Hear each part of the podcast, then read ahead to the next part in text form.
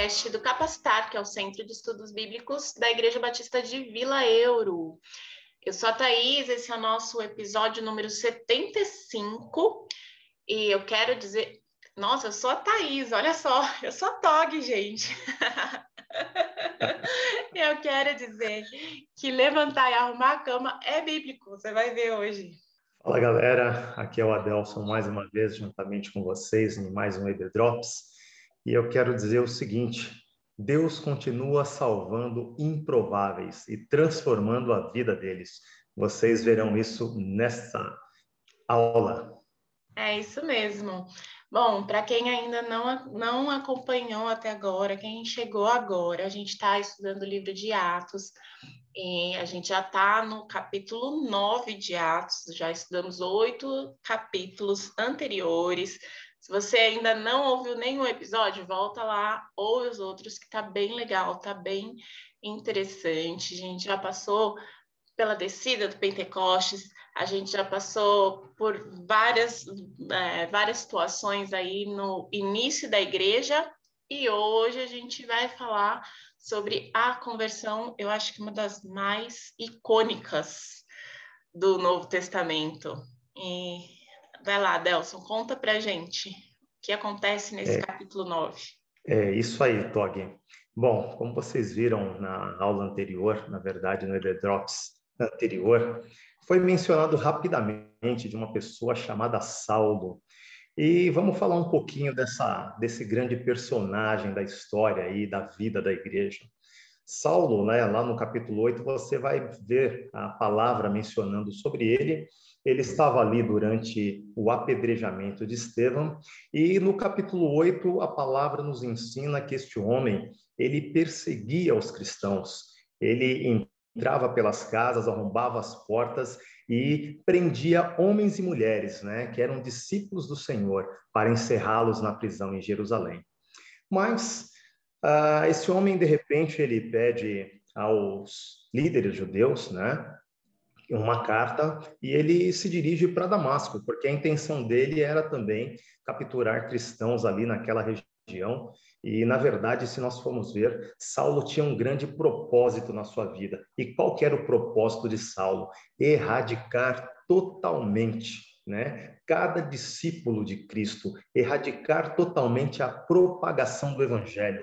Como ele mesmo chamava, essa seita precisava ser exterminada. E ele, ah, digamos assim, trabalha avidamente para que isso ocorra. Mas, então, nessa viagem, indo a caminho de Damasco, Saulo tem uma experiência tremenda. De repente, nesse, no meio deste caminho, aparece uma grande luz, e a Bíblia nos fala que essa luz era tão intensa como o sol do meio-dia. Saulo cai por terra e, de repente, ele fala, uh, ele ouve uma voz, na verdade, falando: Saulo, Saulo, por que me persegues? E ele fala: Senhor, quem és tu? E aí ele ouve essa mesma voz dizendo: Eu sou Jesus a quem tu persegues. E o interessante é que os homens também que estavam indo com Saulo nessa missão, eles ouvem a voz também, apesar de não uh, enxergarem mais nada, mas todos ouviram. Então Saulo ali caiu por terra e neste momento ele fica cego e os homens que estão juntamente com ele o ajudam a se levantar e eles continuam no seu trajeto, chegam em Damasco e Paulo está cego e ele fica ali três dias em oração, e durante esse período de oração que ele estava, uh, Deus fala ao seu coração que um homem chamado Ananias iria procurá-lo e ele seria curado através da vida deste homem. Isto se torna uma realidade porque Deus fala com Ananias, que era um servo do Senhor, um discípulo do Senhor, e Ananias obedece à voz do Senhor, vai lá, ora por, por Saulo. Saulo, então, tem a cegueira cegueira física, né, curada, né, ele volta a ver novamente, e nisso ele começa ali, então, a reconhecer, né, Jesus como Senhor de sua vida, depois de toda essa experiência, digamos assim, ele aceita Cristo como Senhor, então Saulo agora se torna então um cristão e aí ele tem a sua vida transformada. Nós vamos ver que Saulo muda o seu comportamento começa então a confundir aqueles, né, os líderes judaicos, porque de repente o homem que era mais ávido, na verdade eu vou fazer uma comparação aqui, quem assistiu o filme vai lembrar. Saulo na verdade era o capitão Nascimento da época, era o cara do BOP, é aquele cara que era faca na caveira e ele encontrava um cristão, ele ia para cima, prendia o cara e levava esse cara para ser encerrado na prisão.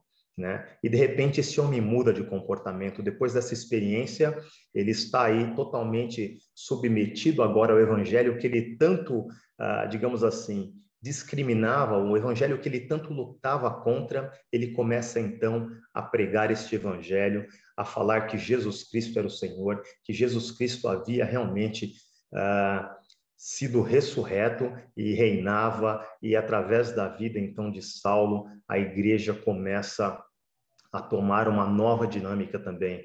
Ele é um homem que vai ser extremamente usado né, na propagação do evangelho aos gentios, ou seja, aqueles que não eram judeus, e Deus usa esse homem como uma ferramenta tremenda no meio da sua igreja.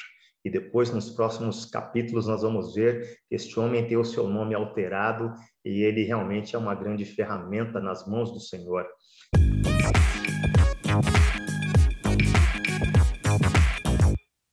Mas vamos analisar um pouquinho agora algumas coisas que nós podemos aprender na prática, né?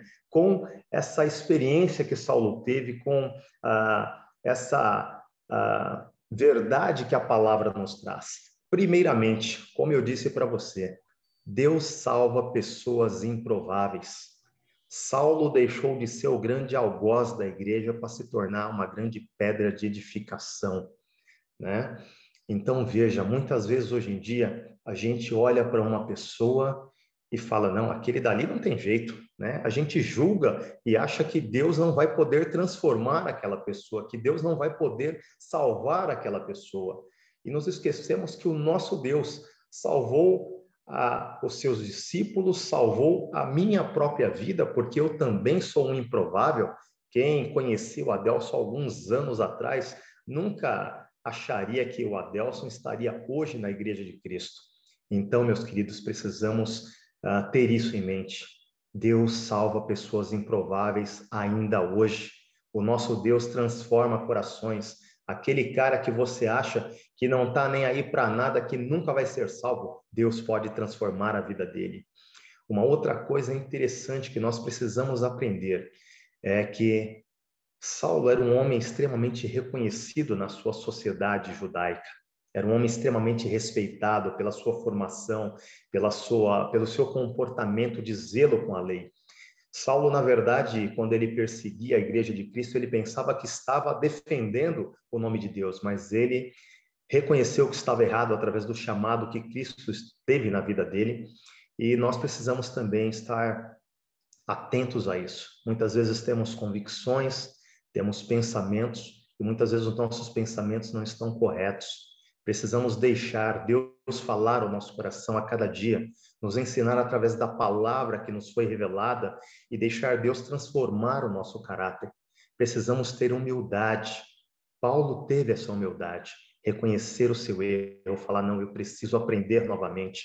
E nós vamos ver que este homem chega em um dado momento, se quando vocês pegarem para ler o texto né, de Atos, capítulo 9, vocês vão ver que teve um momento que esse homem teve que sair em fuga da cidade, né? E colocaram ele dentro de um cesto ali escondido, um cara que estava acostumado a chegar na cidade, entrar pela porta principal, ser recebido cheio de pompa, todo mundo falando, olha, Saulo está vindo ali, está chegando o cara que é o líder. Ele sai ali escondidinho, num cestinho bem simples, fugindo.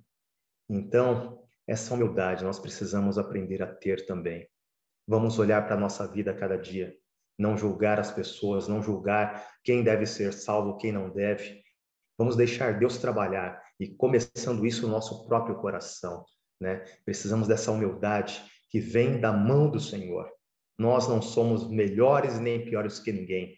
Somos pecadores que reconheceram, né, a graça e a misericórdia de Deus.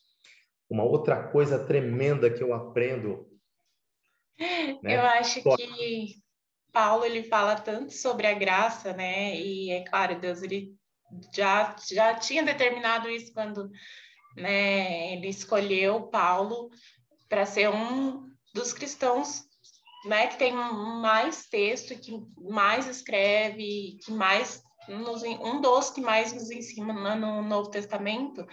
E ele próprio viveu a graça, né? O, o autor do livro que a gente está estudando, ele coloca uma frase que se a gente não tiver entendido o caráter maravilhoso da graça, a gente fica espantado com a conversão de Saulo, que é isso que você falou, né? Alguém que ninguém imaginaria e, e que agora está lidando com tamanha humildade. E eu sempre vejo isso nos escritos de Paulo, e eu acho legal, isso o autor não coloca, isso são viagens minhas, assim. Mas é, é, é, é elucubrações minhas. Que Paulo, ele sempre, ele sabe quem ele é. Ele, para mim, ele é um equilíbrio assim bom de, de, de humildade, mas ao mesmo tempo é, de não, ele não, não, não se ele não se detona para ser humilde, sabe? Eu acho que é, ele sabe quem ele é, ele sabe do conhecimento dele, ele sabe de, de onde ele veio. É, ele sempre dá carteirada, né? Ele vai passar o Novo Testamento inteiro dando carteirada, mas ao mesmo tempo ele se submete ao, ao Evangelho, se, submete à palavra de Deus, se submete à graça, se submete àqueles que ele estava perseguindo antes, né? Exatamente, Tog, exatamente. O que nós vemos muito na vida de Saulo é justamente isso, é a humildade equilibrada, né? Uma humildade que vem realmente da transformação do caráter que Deus, né, vai atuando no coração deste homem como pode atuar no meu e no seu, porque o mesmo Deus, né, que chamou Saulo, é o Deus que nos chamou nos dias de hoje. Então, assim como o Senhor transformou ele, Deus quer transformar a minha e a sua vida. Então, nós precisamos apenas o quê? Buscar. Nós vemos que Saulo, depois daquela experiência, né, ouvindo a voz de Jesus, ficando cego, o que, que ele fez? A palavra fala que ele ficou ali em oração, que ele não comia e nem bebia, mas ele ficou ali numa comunhão intensa com o Senhor e Deus com certeza falando ao seu coração.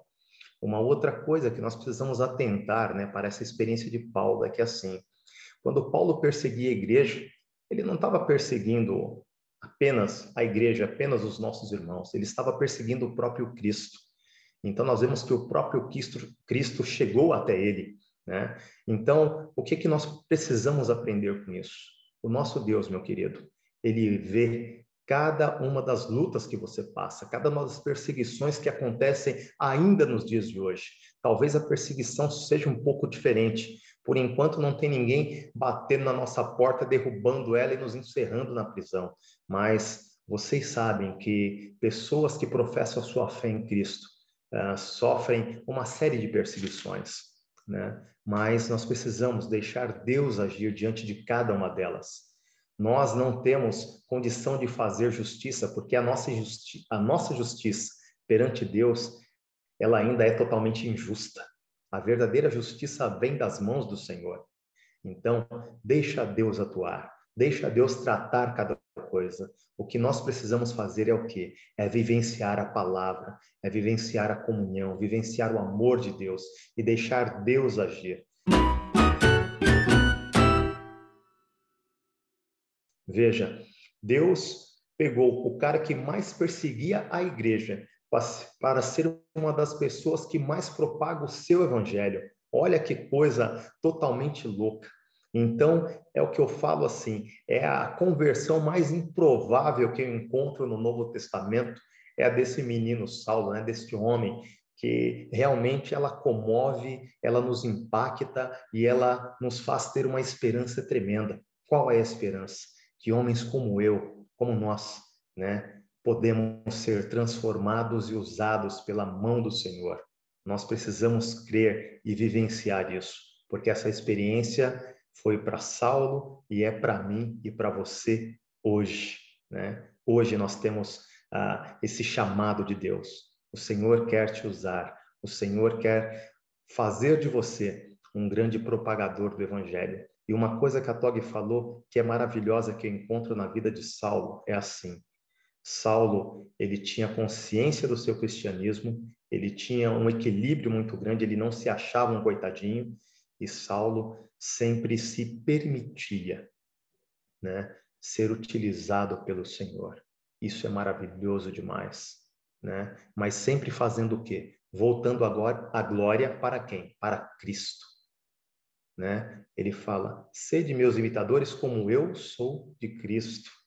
Né? Ele nos ensina isso. Para mim, o viver é Cristo, o morrer é lucro.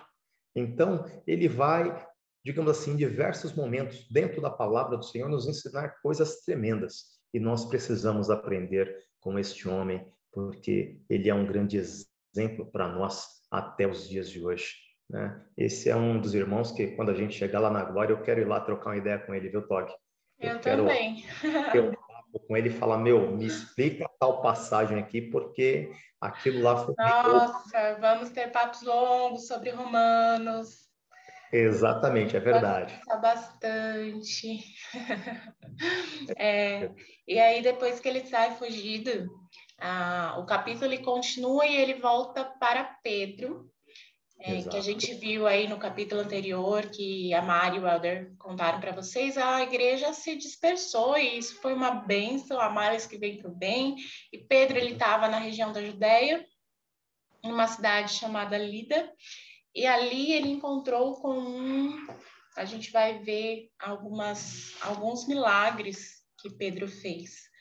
É, o primeiro deles nesse capítulo foi o encontro que ele teve com o paralítico Enéas, é um homem que era paralítico há oito anos, fadado à, à morte, né? Naquela época, imagina, se hoje a gente tem muita dificuldade com pessoas excluídas socialmente, né? Se hoje a gente, né, tem é, uma pessoa, um, um paralítico, ou, ou, que tenha qualquer versão, qualquer questão que fuja da normalidade, eu estou colocando aspas aqui, é, já tem muita dificuldade, imagine lá no século I da igreja, né? Imagine há dois mil anos atrás, num, numa época em que as pessoas viviam do trabalho das suas mãos, né? Viviam da, da sua força. Então, era um homem que estava deixado, fadado, e ele. E aí Pedro vira para ele e fala assim: meu irmão, levanta e arruma a sua cama e aquele homem ele é curado. A gente vê ah, no livro de Atos, né, assim como a gente viu lá na, na, nos Evangelhos, na vida de Cristo, a gente vê sinais e maravilhas acompanhando a pregação do Evangelho, acompanhando a atuação dos apóstolos. Dos, dos apóstolos. E é importante a gente lembrar que, que existe um, uma importância específica para os sinais maravilhas. Eles autenticam a palavra dos apóstolos, né? Eles autenticam aquilo, eles revelam que a, as profecias que foram dadas lá no Antigo Testamento, elas estão sendo cumpridas, né? Está autenticando e está mostrando que realmente eles estão falando em nome de Deus, em nome do Senhor. E hoje a gente não precisa mais disso, porque hoje a gente tem a palavra de Deus concretizada, a gente tem a palavra terminada, a gente tem um cânon já fechado. E eu não quero entrar aqui numa discussão que existe entre os teólogos se existe a cessação dos milagres, se eles cessaram e ficaram lá naquele tempo, ou se acontecem hoje ainda, atualmente, milagres não, não, não dá para a gente discutir isso agora. Inclusive, o Adelson quer fazer um adendo. Exatamente, né? Ah, quando nós falamos de milagres, lógico, todo mundo fica ali, tem milagre, não tem milagre. Agora precisamos perguntar qual o motivo pelo qual pedimos uhum, o milagre. Né? É... Aquilo que pedimos para honrar e adorar o nome do Senhor, para glorificar o nome de Cristo, isso com certeza Deus vai fazer, porque é para a glória dele, não para nós, né? É algo que é para realmente honrar o nome de Deus ou para propagação, né? Ah, para que as pessoas que estejam aqui creiam de alguma forma. Agora, se a gente estiver pensando no milagre, ai Deus, que nem a gente vê muitas vezes, Vamos orar para que a gente ganhe na Mega Sena. Aí não, né, gente? Aí me erra, né? Por favor. Então, temos que pensar o que nos motiva a orar? O que, que nós estamos pedindo para o Senhor? A uhum. palavra é muito clara. Se nós orarmos e crermos, será feito, não para nossa honra, mas para a honra do nome do Senhor. Foi isso que aconteceu exatamente naquele milagre, né? As pessoas Positivo. que se, encontraram, que se encontraram com Enéas, nossa, hoje eu estou enrolando as palavras aqui. As pessoas que se encontraram com Enéas é, se converteram, creram no Evangelho, creram em Cristo Jesus. Esse era o propósito específico ah, dos milagres naquele tempo, né? E ainda hoje, Deus ele é capaz de fazer aquilo que ele quiser fazer. Se ele quiser abrir o mar de Santos, ele abre. Mas para quê? É o que, eu, é, que a Delson falou, né? É, qual o propósito, né? E a gente sabe que a história tem um propósito. Ao fundo vocês vão ouvir som de choro e ranger de dentes, mas é só o Natan indo dormir, tá? Tá tudo bem aqui em casa, tá tudo certo. Tá tudo sob controle. Bom, e aí depois disso, ah, vieram algumas pessoas que souberam que Pedro estava em Lida e também que sabiam de todos esses milagres que estavam acontecendo. Vieram alguns homens é, pedir para ele encontrar com Tabita, era uma serva do Senhor. O nome dela em grego era Dorcas. É, e aí essa história lembra muito a história de Lázaro, né? Que Marta Exato. e Maria foram encontrar com Jesus, pedindo que Jesus fosse até o irmão delas, porque ele poderia fazer alguma coisa por Lázaro. É, e essas pessoas colocaram né, a, a, mesma fé, e Pedro ele repetiu os passos de Jesus e foi até lá.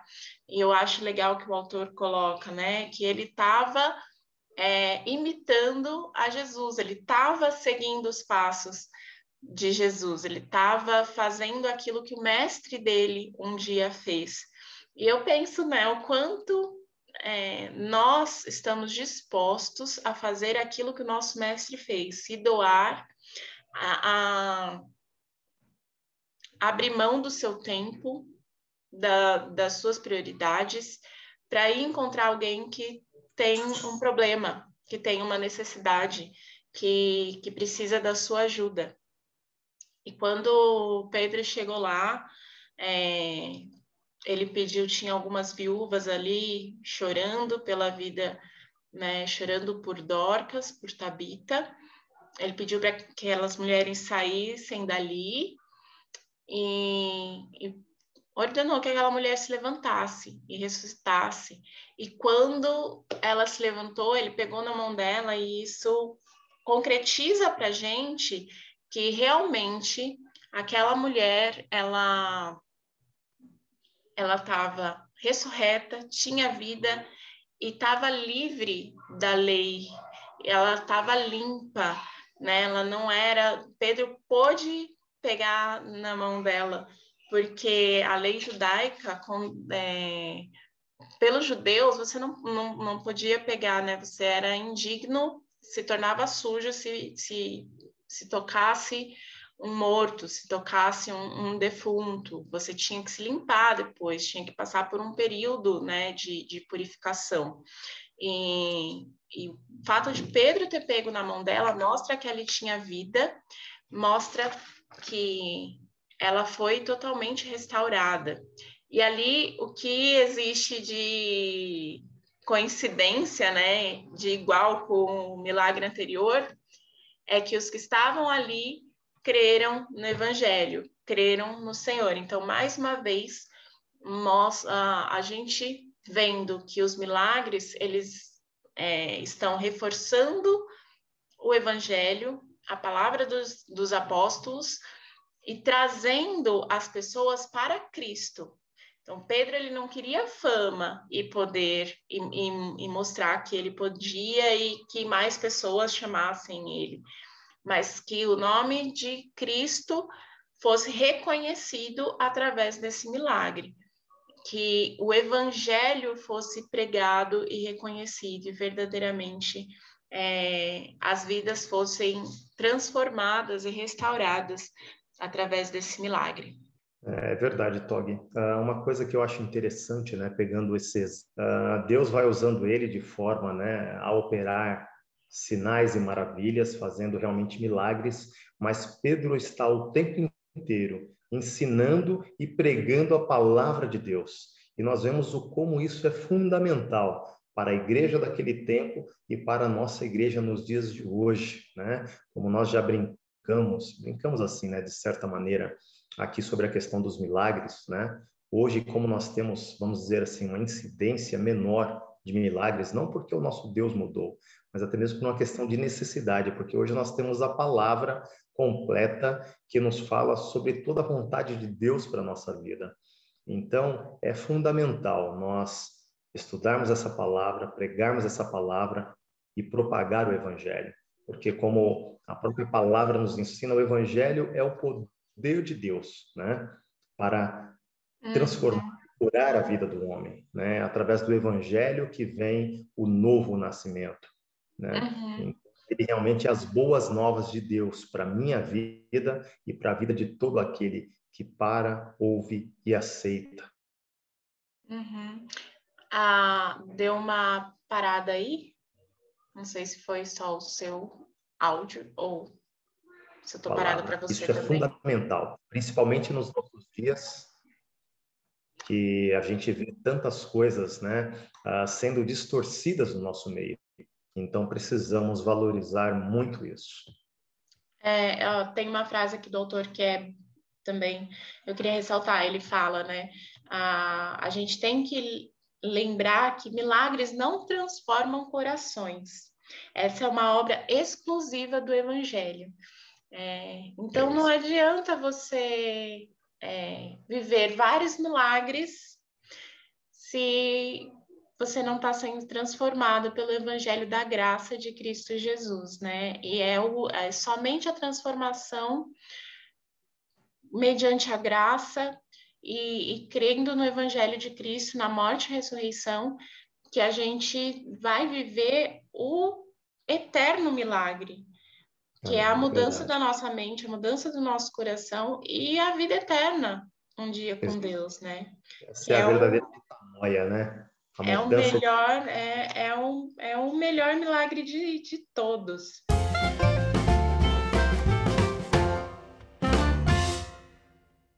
E depois que, que Pedro cura Dorcas, ele continua em Jope, ele não volta para uma, uma cidade judaica, ele fica em Jope, ele fica hospedado na casa de Simão, que, que trabalhava com couro. E é muito importante isso, né? Relevante isso, porque, mais uma vez, era um homem que trabalhava com animais mortos, né? Se ele manipulava o couro, ele trabalhava com, com, com animais mortos. Então, isso mostra, mais uma vez, como o Helder e Mari falaram no capítulo anterior, Atos, ele é um livro de transição, é um livro em que a, de expansão né, do reino de Deus, do povo de Deus, do evangelho. É, é, é a mudança aí da, do foco, né, da, da lente. Então, o fato de Pedro ter ficado na casa de Simão demonstra mais uma vez, e, e dele continuar ali é, entre os gentios, também Pedro, né, demonstra mais uma vez a expansão da igreja nos territórios gentílicos e demonstra mais uma vez que o Evangelho e Cristo já cumpriu a lei e que agora a igreja ela não está mais debaixo daquela lei antiga da lei dos judeus, porque ele já cumpriu a lei e os judeus não precisavam mais é, ser escravos dessa dessa purificação, dessa né, dessa lei que eles tinham, que judeus e gentios eu vou repetir essa frase porque passou uma moto. Judeus e gentios agora fazem parte de um mesmo povo e estão sob a lei de Cristo, estão sob a graça, sob o Evangelho e precisam ser transformados por Cristo, pelo Evangelho. Está na mesma família, todo mundo. Então, o... é uma, uma coisa interessante ah. aí também, Dog, é nós olharmos o que? A transformação que Deus promove no próprio caráter de Pedro, né? Pedro, como judeu, com certeza ele foi ensinado a vida inteira, né? justamente aquela questão dos rituais, né? Puxa, não toque nada morto. Se você tocar, você tem que se lavar sete vezes a purificação. E de repente você vê esse homem transformado pelo Evangelho, como novamente, como nós já comentamos aqui, ou seja, uma metanoia real, uma transformação real, uma atitude totalmente diferente. E isso tem que fazer a gente pensar no que? Qual tem sido o impacto do Evangelho nas nossas vidas? Temos realmente mudado a nossa mente, mudado as nossas atitudes? Porque isso fica muito claro na vida de Saulo, na vida de Pedro, e tem que ser assim na nossa vida também. As nossas atitudes dia a dia, elas precisam se tornar diferentes. E diferentes no que? Nós precisamos querer o tempo inteiro honrar e glorificar a Jesus, né? Porque a glória é para Ele, porque dele e por Ele são todas as coisas, né? Então uhum. todas as coisas têm que nos levar realmente a honrar e a glorificar o nome de Cristo. É isso. É... A gente precisa lembrar sempre que Atos é, é um livro de transição, é um livro histórico, é, é um livro no qual a gente não, não pode tirar dogmas, doutrinas, né? A gente não, não, não pode basear uma, uma doutrina da igreja no livro de Atos, Sim. porque ele está mostrando a mudança, né, da, do povo de Deus, a, nova Jerusalém, o novo povo de Deus, novo Israel, a igreja de Cristo, e, mas a gente tira muitos princípios de cada, de cada capítulo de Atos, né? A gente tira muitos princípios de cada personagem, de cada história. É, é, a gente tira muitos princípios, principalmente a respeito da evangelização. É, que depois a gente vai continuar vendo no Novo Testamento, mas Atos mostra, ressalta muito para gente que o primeiro amor, o, o, o povo quando está cheio do, do Espírito Santo, do primeiro amor, é, quando está ali latente a obra de Cristo no coração, na mente e na ação, a gente não consegue fazer outra coisa senão contar para os outros, porque a gente quer que mais pessoas façam parte dessa família junto com a gente. Isso no nosso dia a dia, né? É, Atos é dia a dia da igreja né, cotidiano, não é um evento, não é um projeto, não é uma viagem só, é, mas é o dia a dia, o cotidiano da Igreja de Cristo. É, Exatamente. Muito obrigada a todos vocês. só um minutinho. Antes claro. de você né, despedir do pessoal, só para a gente lembrar de um tópico extremamente importante, né? Ah, na ressurreição de Dorcas, né? Vou usar o nome aramaico agora. Uh, a gente enxerga o quê? Que o nosso Deus, ele é um Deus realmente onipotente, o Deus todo-poderoso, o qual tem poder até mesmo sobre a morte. Né? Precisamos nos lembrar que nós estamos na presença do Deus vivo, verdadeiro e do Todo-Poderoso. Que isso possa nos levar, meus queridos, a ter sempre o temor a Deus. Não é medo, é temor é reverência.